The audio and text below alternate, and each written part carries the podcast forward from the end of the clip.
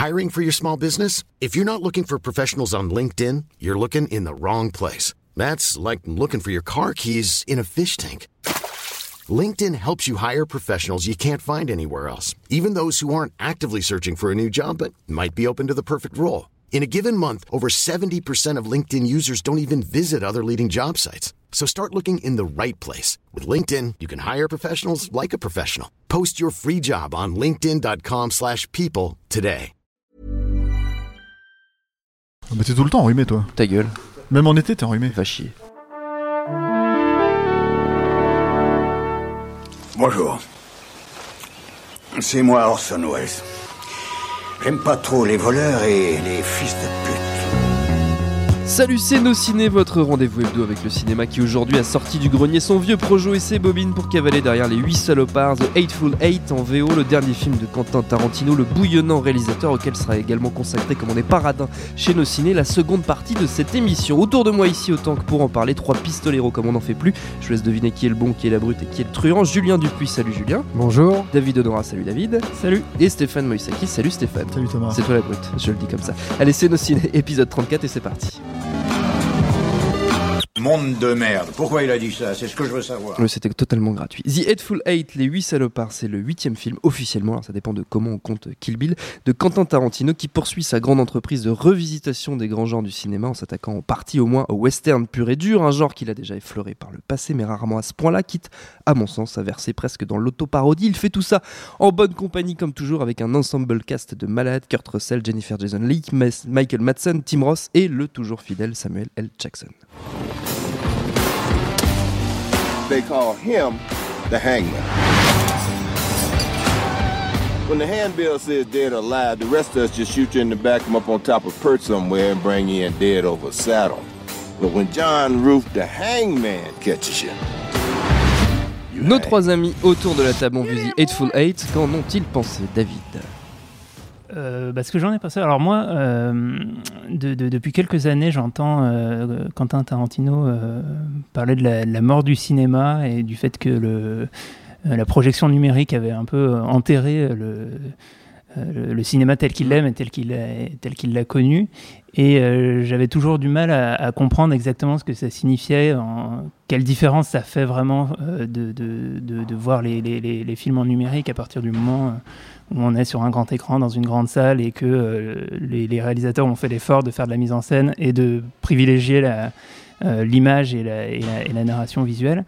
Euh, et puis, euh, en fait, avec ce film, j'ai commencé à comprendre. Et, euh, et vraiment, comprendre c'est- ce qu'il voulait à, dire, à comprendre ce qu'il voulait dire, en fait, à, à voir quelque part ce qu'on avait perdu. Et euh, est-ce que, euh, ben, l'espace de trois heures, si on a la chance, alors le problème en France, c'est que c'est pas, pas facile pour le trouver, il est, il, il est pour le moment seulement au Gaumont-Marignan à En Paris, 70 mm, en 70 mm, avec, Avec l'entracte. l'entracte, Ultra Panavision, tout ça, le, le- le format euh, roadshow voulu, euh, idéal par, euh, par Tarantino. Et, euh, et c'est comme ça que j'ai pu le découvrir en, en- en projection presse euh, avec mes camarades. Euh, et c'est pour moi euh, un plaisir extraordinaire. On a presque l'impression de, re- de retourner au cinéma pour, euh, pour la première fois. Enfin, c'est, un, sentiment vraiment que j'ai eu. Je trouve que notamment le, l'entracte apporte, apporte quelque chose. Elle est extrêmement bien placée dans, dans le récit du film. Et et il y, a il y a un côté un petit peu bizarre. Je me suis surpris euh, euh, au moment où les lumières se rallument dans l'entracte à, à souffler dans mes mains comme si j'avais vraiment ressenti le, le- Le le froid. blizzard et le froid du début du film. Et, euh, et voilà, c'est un, plaisir, une redécouverte. et, et, et je commence à croire, bah, comme le dit Tarantino depuis des années, qu'effectivement, on a, on a un petit peu perdu quelque chose. Julien. Alors moi, en préambule, il faut quand même que je dise, euh, alors c'est pas un faux fuyant, hein, mais j'ai jamais été sensible au cinéma de Tarantino. C'est un, réalisateur qui m'a toujours royalement ennuyé et qui m'a en même temps toujours fasciné parce que je trouve qu'il y a une dichotomie entre euh, euh, le, le projet de ses films et ce que sont ses films. Et le projet, il est, euh, il est toujours fabuleux. Euh, on ne peut pas euh, être, euh, aimer le cinéma et ne pas aimer les projets qu'il y a derrière Tarantino, qui souvent dépoussièrent des, des genres qui sont un peu délaissés, hein, qu'il s'agisse du film de commando de guerre à, à la Black Exploitation. Euh, au, film de kung-fu, etc. Quoi. Et là, en l'occurrence, au, western, même si c'est plus un film d'horreur qu'un western, je pense que on, y reviendra plus tard. C'est les deux à la fois. le, le, souci, c'est que moi, ça, ce qui me donne envie d'aller en salle, malgré le fait que j'ai été déçu à multiples reprises par ce cinéaste, je le retrouve pas en fait dans le film. Et, et, et c'est pas payant. Et je pense que c'est pas payant parce, pour moi, hein, de mon point de vue, c'est parce que c'est pas vraiment un réalisateur de genre, euh, Tarantino. C'est vraiment un auteur. Et, c'est quelqu'un qui euh, écrase le genre euh, quand il l'investit. Il y, a deux exemples très concrets que je peux citer en l'occurrence pour les, pour les 8 salopards où moi j'ai une vraie déception par rapport à ce que j'espérais du film c'est euh, tout d'abord l'utilisation du 70 mm pour un western, c'est génial. Je veux dire, le, western, c'est un film, c'est un genre qui est avant tout visuel, euh, qui se qui se construit dans l'action, dans le visuel, avec des lignes en général de, de, de fuite très très épurées. Euh, très, en général, c'est très peu verbeux. Hein, les, héros de western sont des personnages qui parlent très très peu. Euh, et, euh, et, et c'est aussi du cinéma d'extérieur. Euh, et évidemment, quand on a vu la, la bande des huit salopards et le film est à l'image de cette bande-annonce là, on comprend que c'est pas le cas. Et, euh, et, moi personnellement, je trouve que le, le 70 mm, alors je mets à l'écart le procédé, c'est-à-dire l'ouverture, l'entracte et tout, qui sont mm. ça, c'est vrai, c'est imparable, c'est un vrai plaisir hein, pour le coup. Mais mais le, le film en lui-même, ça, je trouve que c'est pas payant. Et c'est d'autant moins payant que la photo de Robert Richardson, qui est quelqu'un que j'adore euh, depuis euh, JFK, d'Oliver Stone, qui, a fait aussi, par exemple, Casino hein, de, Martin Scorsese, je la trouve euh, un peu d'ailleurs à l'image de Tarantino dans le film, je trouve que je la trouve un peu stérile. C'est-à-dire que j'ai l'impression de voir la même chose que ce qu'il faisait euh, au début des années 90, toujours et toujours et toujours, et en plus dans des scènes en général d'intérieur. Donc euh, je suis, je suis quand même quelqu'un, je pense, qui est assez sensible à la qualité d'image et, à, et aux, façons de projeter et tout. Moi, pour moi, ça c'est pas payant. L'autre exemple, et pour moi l'autre grand rendez-vous manqué du film, c'est l'utilisation de la musique de Ennio Morricone. C'est-à-dire que quand quelqu'un comme Tarantino, qui euh, dans ses bandes sonores fonctionne avec des espèces de pots pourris en se réappropriant d'autres morceaux, décide pour le coup de euh, choisir une, musique originale et en plus de pas n'importe qui, qui est peut-être le, euh, compositeur emblématique du western, moi je m'attends à ce que ce soit euh, sensible dans le film. Et moi je trouve que c'est pas sensible, déjà parce que bah, il utilise la musique comme un pur moyen et jamais comme une fin, c'est-à-dire qu'on n'a pas du tout, moi j'ai pas ressenti à aucun moment cette espèce d'instant opératique où le temps et l'action sont suspendus comme on pouvait l'avoir d'ailleurs chez, chez, Léon. Et en plus, la, la, composition originale de Morricone est truffée ben, de son système de pourri. Ça, je m'attendais pas à ça. Et pour moi, ça brise aussi ce, mm. procédé-là et la cohérence du film.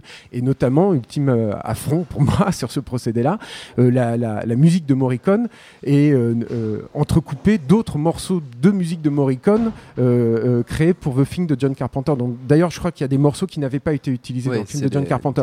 Mais du coup, pour moi, cette, voilà, c'est, ça, c'est voilà, en gros mes, mes, déceptions. Donc, je me suis ennuyé ferme. Il y a aussi des extraits de la BO de l'Exorciste 2, je crois, des, des, des, des, extraits de Morricone.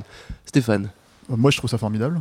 D'accord. Merci euh, Stéphane. Comme de manière générale avec Tarantino, le seul que j'aime pas trop en général, c'est Inglourious Bastard, mais on, en reparlera plus tard. Euh, ce qui est formidable, je trouve, avec Tarantino, et c'est encore le cas là, c'est que c'est un auteur, comme le dit Julien, donc on sait à quoi s'attendre. C'est-à-dire quand dire, bon, dire Tarantino c'est du cinéma bavard, tu le sais, ça fait 25 ans maintenant, mm. c'est comme ça. Donc quelque part, quand tu rentres dans la salle, tu, tu le sais. mais en même temps, c'est du cinéma. En fait, il y a toujours une proposition complètement nouvelle. C'est-à-dire, tu sais pas du tout où tu vas mettre les pieds. Euh, Tarantino, moi, pour moi, c'est un théoricien du cinéma. C'est un mec qui, euh, qui est un cinéphile et qui utilise cette cinéphilie euh, pour se dire tiens, et si, par exemple, moi j'aime Godzilla, et si Godzilla c'était ça? Et en fait, il part dans des tripes. Et son idée, en fait, c'est de faire des films comme ça. C'est-à-dire, d'un moment donné, de, comment il va plier toutes ces théories de cinéma et se dire ça serait bien de partir d'un western et faire, comme l'a dit Julien, un film d'horreur. Euh, c'est complètement, enfin, c'est à la fois complètement inattendu quand tu vois le film, mais en même temps, c'est justement là où le score de Thing est utilisé, tout ça, etc., etc. Pour moi, c'est une thématique qui spécifie ça. C'est même, j'aimerais même un peu plus loin, c'est un film d'horreur, c'est un film de body snatchers. À la base, euh, euh, les huit salopards, c'est huit personnes qui se retrouvent dans, dans une cabane et Kurt Russell qui convoie le personnage de Jennifer Jason Lee, en fait, sait, a compris que ce n'est pas un hasard si ces, ces six autres salopards sont là et qu'il y en a forcément qui travaillent, euh, comment dire, avec, euh, avec elle pour, euh, pour la sortir de là. ça devient une espèce de murder mystery à la, à la Deep Nègre, en fait, à la Agatha Christie, parce que c'est très littéraire, comme, comme souvent chez Tarantino. Et il part de cette logique-là en fait pour faire un vrai film de body snatcher sans l'aspect fantastique du film. C'est-à-dire c'est vraiment un film où il se pose les questions euh, de comment dire euh, de qui fonctionne avec elle, comment et qui euh, ne, ne, joue pas franc jeu. Et la plupart des personnages jouent pas franc jeu. C'est un film qui s'appelle quand même Les 8 salopards, enfin, Full Hate. Quoi. Donc voilà. moi, je trouve que le procédé de, du 70 mm fonctionne très bien dans le film parce que c'est un peu, j'ai l'impression que c'est un peu comme ce que Cameron n'arrête pas de dire avec la 3D, c'est-à-dire il aimerait faire un drame. Euh, en, en, 3D pour démontrer le, le, le, vrai fonctionnement de la 3D. Là, le, 70 mm en huis clos, parce que pour moi, le huis clos, c'est un genre cinématographique, vraiment. Euh, c'est tu te tu t'enfermes aux parois de, la maison. C'est de la mise en scène, tu la joues avec ça. C'est toute une question de placement de personnages, de, combien, combien de mecs tu vas mettre dans le cadre, etc., Et je trouve que ça fonctionne super bien. C'est pas, enfin, je veux dire, il faudrait revoir et revoir le film, je pense, pour vraiment se poser les questions. Et... Parce que tu prends le film en pleine gueule et tu le prends de manière surprenante. Hein. C'est très gore, c'est très, euh, c'est très, euh, c'est très violent. Et, je pense que en fait tout, tout, ça est extrêmement pensé. Après, on peut, euh, comment dire, poser la question de, l'intérêt principal. Moi, je suis un peu d'accord. Enfin, moi, le, discours que Tarantino tient, je le tiens pas pour des cinéastes, en fait. Comme Tarantino ou comme Julien tient tu veux dire non non le discours que tient Tarantino quand il dit que le ah cinéma est mort à cause de la du, à cause du numérique ce, ce, que disait David au début de, au début de l'émission euh, moi, je suis relativement d'accord avec Tarantino parce qu'en fait, le, j'estime que l'outil en soi permet aux, cinéastes un peu feignants de, de se laisser aller à, à, avoir plus ou moins la même esthétique depuis 10 ans qu'une série télé ou que n'importe quel euh, truc sur YouTube, enfin, etc., etc. Enfin, en gros, l'esthétique 5D. Hein. Le, le, truc, c'est que, c'est que là c'est là où je suis d'accord avec Tarantino mais ça s'applique pas aux cinéastes qui euh, qui euh, bah, qui se tentent des trucs quoi tout simplement y compris dans, avec le numérique. Donc en fait c'est encore une fois la question de l'outil. Euh, et la question de l'outil elle se pose aussi avec le 60 mm en l'occurrence. Et moi je trouve que oui c'est c'est effectivement un plaisir. Tout l'aspect roadshow dont on parle c'est un truc de fétichiste hein, c'est comme Grindhouse hein. moi c'est sympa. C'est pas primordial à part effectivement l'entracte qui coupe clairement le, le, le, genre en fait le, le, genre du film.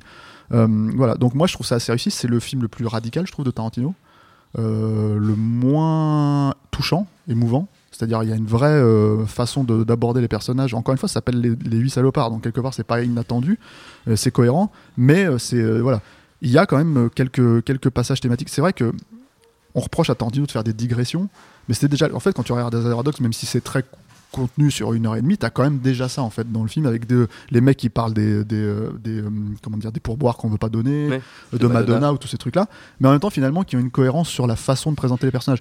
Il y a tout un passage sur la lettre de Lincoln que je trouve formidable en fait parce que c'est au cœur de la thématique du film de dire voilà qui ment et même un personnage comme euh, le personnage de Samuel Jackson qui est extrêmement sympathique depuis le début du film mais qui l'est pas forcément final, c'est ce moment où ça vrille et on se dit ah bon, il est quand même capable d'utiliser ça et de, pour se valoriser. T'as plein de scènes comme ça en fait. T'as as, plein de moments où il te retourne les personnages. Moi, j'aimerais juste faire un petit truc sur le personnage de Jennifer Jason Lee que je trouve un personnage féminin formidable. C'était du jamais vu. Fait plaisir de voir Jennifer Jason Lee dans ce rôle. Déjà, elle est superbe.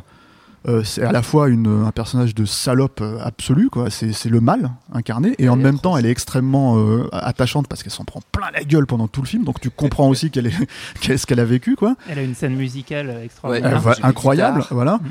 Et c'est et là où moi le plaisir je le prends, c'est-à-dire dans l'écriture euh, aussi du film, c'est l'aspect totalement truculent de voir tous ces acteurs. Euh, je veux dire Michael Madsen qui est quand même, euh, je veux dire, c'est il y a que chez Tarantino que tu le retrouves à chaque fois. bon, Kurt Russell il est impérial dans le film. Samuel Jackson comme Dab, enfin comme Dab comme chez Tarantino parce que ces dernières années il a quand même cache donné aussi quoi. Donc tous ces plaisirs là, moi je les retrouve et j'ai envie de dire ouais, mais c'est vrai que comme je suis fan de Tarantino à la base, bon bah je, je ouais je prends mon plaisir là où il est. Euh, c'est pas, pour moi, le, plus grand aboutissement de Tarantino, ça a toujours été Kill Bill. Je sais pas s'il fera mieux un jour, j'espère, mais, mais voilà. Mais en, attendant, euh, ouais, je, suis euh, époustouflé par à la fois la proposition et je trouve qu'il est tenu jusqu'au bout. Quoi. Julien, tu voulais rajouter quelque chose? Non, juste peut-être un, petit truc, parce que ce qui est assez marrant, c'est que on, est, Stéphane a pris beaucoup de plaisir au film, moi pas du tout, ou très peu mais je suis quand même relativement d'accord avec lui. Mais je pense qu'il y a un point d'ancrage, et c'est peut-être là que nos, visions euh, divergent.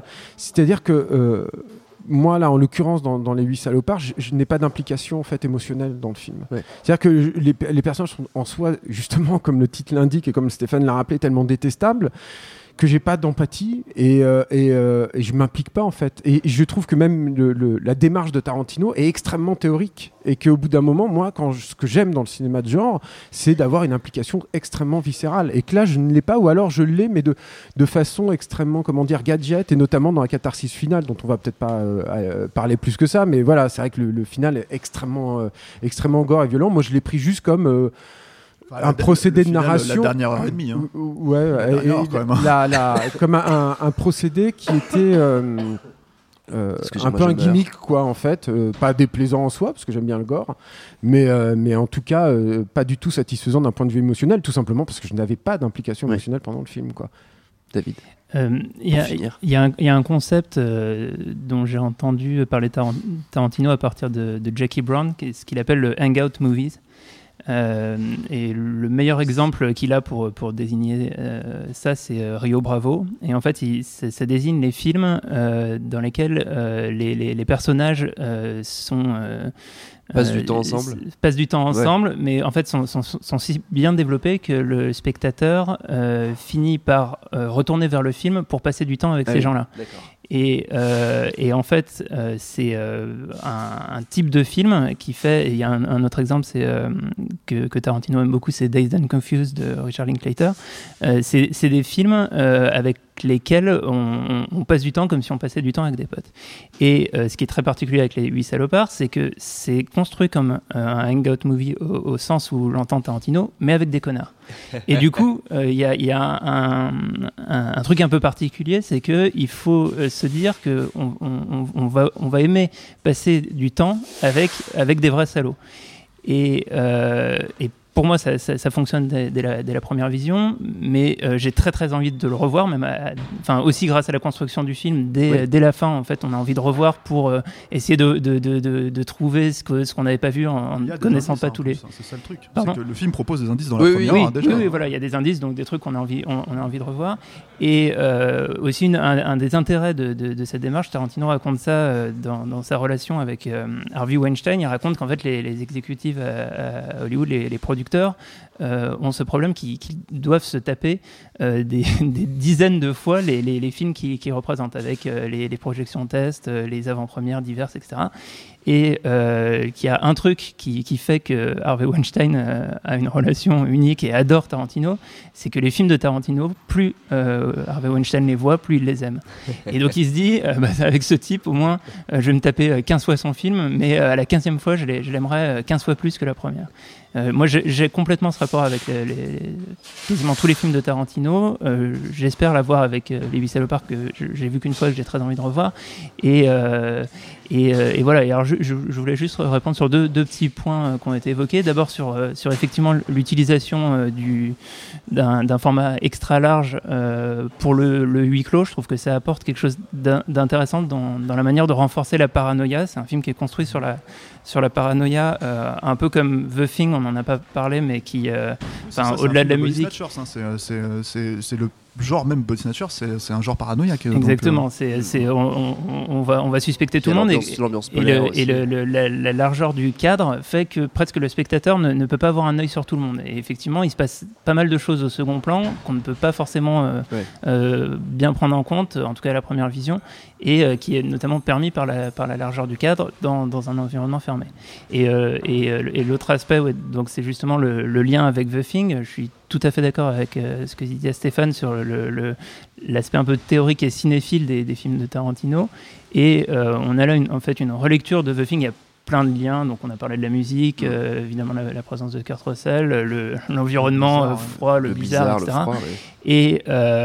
Et, et cette manière, en fait, de, de- de déporter euh, euh, bah, la, thématique paranoïaque de The qui, porte le mal et, euh, comment finalement s'en- sortir, bah, je trouve détourné dans le, dans le western donne un truc hyper intéressant en seconde lecture, au-delà du plaisir euh, immédiat c'est un- que, c'est un film politique hein, aussi. hein. Oui, euh, mais ça, c'est un rendez-vous manqué pour moi, ça aussi. Ah, ah, peut-être le truc c'est que moi j'ai envie, je pense que le truc c'est que tu le vois tu le vois en, en- en avance dans, euh, dans euh, parce que le film est tellement dans le genre quoi que, que, que voilà mais c'est quand même un film politique c'est quand même un film qui parle de, de- du nord et du sud et, et de, de tous les problèmes actuels enfin etc etc donc voilà quoi. Continuez les amis. non, mais je sais pas, apparemment. On a, non, on, a, de- on a explosé les timings, donc on va continuer à, on va rester sur le film. Ah, on reste sur, euh, ouais, sur ouais, Hateful ouais, Eight et ouais, tout. ouais, ouais, vous êtes Non, partis, mais- hein, là, ça y est. hein. Non, y a, alors, juste pour étayer ce que je disais tout à l'heure, Oui. du coup, euh, puis après je laisserai Steph euh, terminer, mais avant que je perde, j'oublie mon, mon idée. Il y a un moment, il y a une très belle idée euh, qui est amorcée et, et qui n'est pas du tout exploitée. Enfin, moi, je l'ai pas euh, senti exploitée, hein, qui est une espèce de, de, de recréation dans ce huis clos euh, de, des États-Unis à cette époque-là, euh, qui, qui sont un pays euh, complètement déchiré, Ouais. et voilà. Et, euh, et, Et euh, qui est symbolisé par l'aide de Lincoln. hein. voilà, et, euh, et- et- et, euh, et- et j'ai vu ça, je me suis, je me suis dit, parce que en fait, c'est ça aussi, moi, mon problème avec Tarantino, c'est que c'est un mec qui, qui cache son, ses, cartes tout le temps. C'est-à-dire que moi, c'est là aussi qui où je reste extérieur à son jeu, c'est que c'est un mec qui cache ses cartes, qui, carte, qui, qui, qui n'abat pas son jeu du, tout, et ben, il faut attendre que lui, il abatte le machin, et que, que tu restes comme ça, extrêmement passif, ce qui, moi, ne m'aide pas non plus à m'impliquer émotionnellement, je pense, dans ces mais je films. pense quoi. que ça va. Et, c'est- ouais. et, le, et, euh, et, euh, et donc cette idée-là qui a amorcé au bout d'un moment, euh, moi il me semble, hein, est, totalement abandonnée au cours de route pour peut-être rebondir sur ce- cet aspect body snatchers. Je sais pas trop ça. Il faudrait peut-être effectivement le, le voir une seconde fois. Si, même si personnellement je pense pas que j'aurais le courage de le voir une seconde fois. Mais, euh, mais, euh, mais voilà quoi, c'est, euh, c'est, ça fait partie des choses aussi qui m'ont un peu déçu. Stéphane. On reste sur Hateful Eight. Du coup, Oui, là. Voilà. le truc, le truc on que je voulais dire, bah, le truc que je voulais dire sur ça aussi, sur l'aspect euh, body snatchers dont, on- dont on parle, c'est que c'est un des rares euh, cinéastes pour moi, Tarantino, qui, euh, qui est capable en fait de, de vraiment digérer sa pensée cinématographique dans la narration de son film. Euh, L'autre personne à laquelle je pense qu'il fait ça, euh, dans- encore une fois dans sa cinéphilie, c'est un mec comme Edgar Wright. Dans Edgar- quand tu regardes The World's End par exemple, Ouais. son idée c'est de faire un film de copains qui se bourrent la gueule, et il se dit mais quels sont, quels sont les autres films où j'aime bien les mecs qui se bourrent la gueule, et en fait il va chercher le drunken kung fu et il te fout du drunken kung fu là-dedans, et, et sa logique en fait c'est lui qui l'a fait fonctionner à travers ça. Il n'y a aucune logique entre les deux trucs à part que c'est deux mecs qui se bourrent la gueule, mais lui il aime ça. Donc il met ça dans son film. Là c'est un peu la, c'est un peu la même chose, sa façon de, de digérer toute sa cinéphilie et de se laisser son esprit partir et en fait d'essayer de le rendre le plus cohérent possible. C'est pour ça que peut-être qu'il a bas ses cartes quand, quand tu veux. Moi déjà, moi ce qui me plaît là-dedans, c'est que c'est un, un- un cinéaste il le dit lui-même en, promo, il le dit, tu viens me voir, t'es à moi. Tu sais que ça fait 20 ans que je fais ce genre de film, tu viens me voir, t'es à moi, tu t'as payé ta place. Là, on parle de gens qui payent leur place pour aller voir ce film avec plaisir, pas des journalistes qui se sentent, qui, ont envie de la proposition Et comme pire, Julien, que, encore une voilà. fois, j'ai envie de voir ces films. hein. Euh, j'ai mais- longtemps payé ma place pour aller Ouais, voir ouais, les non, bien sûr. Tarantino. Mais le truc, et le, et le truc, c'est qu'il dit t'es à moi. Donc en fait, moi, ça me fait plaisir de me dire que c'est un cinéaste qui va dire je vais jouer jusqu'au maximum de ce que je peux faire pour te pour te tenir. C'est, euh, je suis pas un grand fan d'Inglorious Bastards, mais par exemple, je suis content de voir que que ce soit dans Inglorious Bastards, que ce soit dans Django, que pour le coup j'aime beaucoup, que ce soit un des rares cinéastes qui fasse une scène, une vraie scène au ralenti. Comme De Palma pouvait le faire il y a 25 ans ou 30 ans, qu'il n'y a plus personne qui fait ça. Il n'y a plus de mise en scène dans les films. euh, de... Il n'y a que lui. Enfin, il n'y a plus de mise en scène dans les films. J'entends par là que l'espèce de façon de dilater. Non, mais l'espèce, cette, espèce, ça. non, mais cette espèce de façon de dilater les scènes, de faire des choses avec ces scènes-là. Euh, ce que faisait Léon, lui, il le fait différemment. Parce que quand on parlait de la musique de Morricone et de la musique de, enfin, et la- et l'image de Léon, c'est quand même deux choses, di- deux- c'est c'est quand même deux choses qui se complètent totalement. Et je veux dire, n'importe quelle personne, y compris Tarantino, aussi talentueux soit-il, même s'il arrive très bien à utiliser certains morceaux dans Kill Bill, il se réapproprie les- une musique que tout le monde connaît à travers le, le cinéma de Léon. Donc c'est, c'est, euh, mais c'est aussi sa grande force en fait, c'est, c'est cette capacité de se dire ce morceau-là va très bien avec cette scène-là et je, et je le match et en fait les gens ils partent instantanément, ils se disent putain c'est vrai que ça marche. Et du coup en fait euh, euh, ça part, enfin je veux dire d'un seul coup ça devient la musique de Kill Bill au lieu de devenir la musique de- de- d'un autre film euh, sur lequel Morricone a fait sa musique. C'est ça qui est intéressant. Headful 8, les 8 salopards, c'est au cinéma en ce moment, on l'a dit, puis la filmographie de Quentin Tarantino dont on devait parler, mais on n'aura pas le temps. Tant pis, vous avez tout explosé, tous nos timings, c'est pas grave. Et bon, on la retrouve facilement, en tout cas en DVD, VOD, puis même en Blu-ray, c'est incroyable. Allez, pour finir, c'est la tradition dans nos ciné, les recommandations de nos chroniqueurs, de petites minutes chacun pour convaincre. Là, ce sera plutôt une minute euh, chacun. On reste dans l'esprit euh, Tarantino et dérivés, nouveau, nouveau western, etc., etc. Stéphane. Euh, Moi, j'ai vu une émission hier soir euh, sur euh, le net, qui est une émission Ouais. de Hollywood Reporter, qui est une table ronde en fait avec tous les cin- cinéastes plus ou moins prévus pour les Oscars. Donc, euh, t'as Tarantino en l'occurrence, David t'as, Russell. David. Russell, t'as hum, Inarritu. Ridley Scott. C'est assez, passionnant, même si j'aime pas tous les cinéastes qui sont à cette table. Mais je conseille ça pour ceux qui parlent anglais. Il y a un moment assez, euh, assez savoureux en fait, c'est que tu as, le, type qui anime la table ronde qui pose cette question, il dit mais si vous deviez garder ce- l'essence du cinéma en fait en une scène, euh, pour que par exemple en fait on la mette dans une capsule et que si la Terre est détruite, les extraterrestres la retrouvent et disent ah c'est d'accord c'était ça le cinéma on comprend, qu'est-ce que vous choisirez? Donc tu T'as, euh, je sais plus, c'est les choix des autres. Je crois que t'as Ridley Scott qui parle de Muriel. Et euh, euh, Tarantino dit Moi, je choisirais une scène de Police Story 3, le climax final. Et comme il y a que lui en fait pour proposer des trucs comme ça. Et en même temps, il le dit parce que c'est ça le cinéma, c'est-à-dire on peut faire des, des, des scènes à la euh, entre guillemets Buster Keaton, euh, de l'action euh, pure physique, et en fait si c'est des aliens, ils comprendront, même s'ils parlent pas anglais, même s'ils parlent pas chinois, même s'ils parlent pas, ils comprendront la scène quoi c'est qu'il très arrive. visuel, ouais. Voilà, c'est très visuel. Et du coup, euh, et c'est il y a que lui parce que je pense qu'il est vraiment comme ça, il aime vraiment sincèrement ça euh, pour proposer. euh, Toy Story 3 quoi qui est, clairement pas le meilleur des de- des 5 mais bref même si c'est sympa je veux dire mais voilà c'est effectivement cette scène elle te pose là aussi quoi David. Euh, bah oui, moi, un, un peu comme, euh, comme Stéphane, j'aime beaucoup. euh, euh, en fait, à chaque fois, à chaque- Tarantino à chaque- parler de cinéma. à chaque fois qu'un nouveau film de Tarantino sort, ce qui est bien, c'est qu'en plus, il fait euh, des tonnes d'émissions et d'interviews, euh, et donc il parle de cinéma, et donc à chaque fois, il, il sort euh, 30 films différents euh, euh, à, découvrir, et c'est son amour communicatif euh, du cinéma qui, qui, qui, moi, me le rend le, plus attachant. Il y a notamment, alors, ce, que, ce, que, ce que je conseille de- de- de- d'écouter, notamment, c'est le podcast de Bret Easton Ellis qui l'a reçu, il le reçoit à peu près une heure. Euh, ça commence par un rant de, de 25 minutes, de, de, de 10, non, peut-être 15 minutes de Easton Ellis sur les Social Justice Warriors, euh, qui, qui est un peu relou, qui est discutable, mais bon, voilà.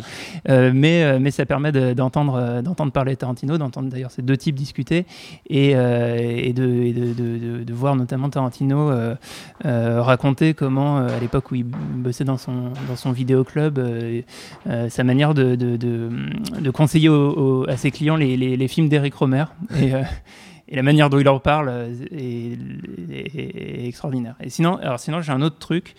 euh, qui est qui est pas une qui est pas une reco c'est une commande moi je suis obsé- obsédé par par Tarantino et une boîte qui s'appelle Beeline Creative a sorti des poupées qui parlent à l'effigie des personnages euh, de Pulp Fiction. Et il y en a une qui, qui est à l'effigie de, de, de Jimmy Dimmick, le rôle de Tarantino, dans le film. Il, a- il est avec son peignoir. euh, Et sa il est ridicule, café ça coûte, la, célèbre café. ça coûte la peau du cul, ça se commande euh, aux, aux- aux États-Unis. En plus, il y a des frais de port.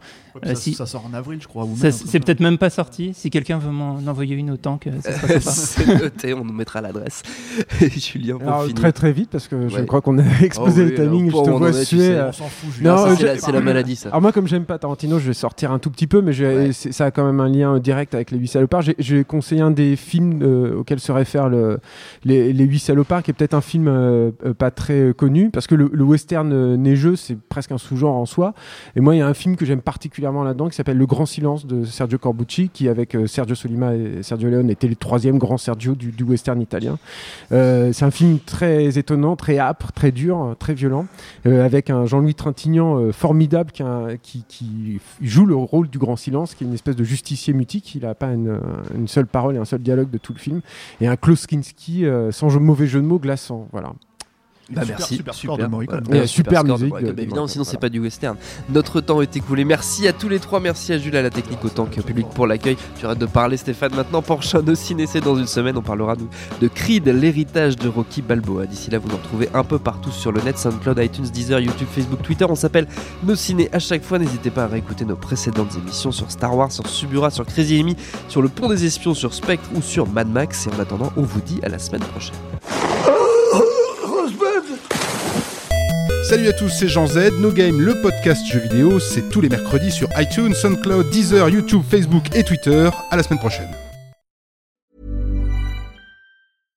Mom deserves the best, and there's no better place to shop for Mother's Day than Whole Foods Market. They're your destination for unbeatable savings, from premium gifts to show-stopping flowers and irresistible desserts. Start by saving 33% with Prime on all body care and candles. Then get a 15-stem bunch of tulips for just $9.99 each with Prime. Round out Mom's menu with festive rosé, irresistible berry chantilly cake, and more special treats. Come celebrate Mother's Day at Whole Foods Market.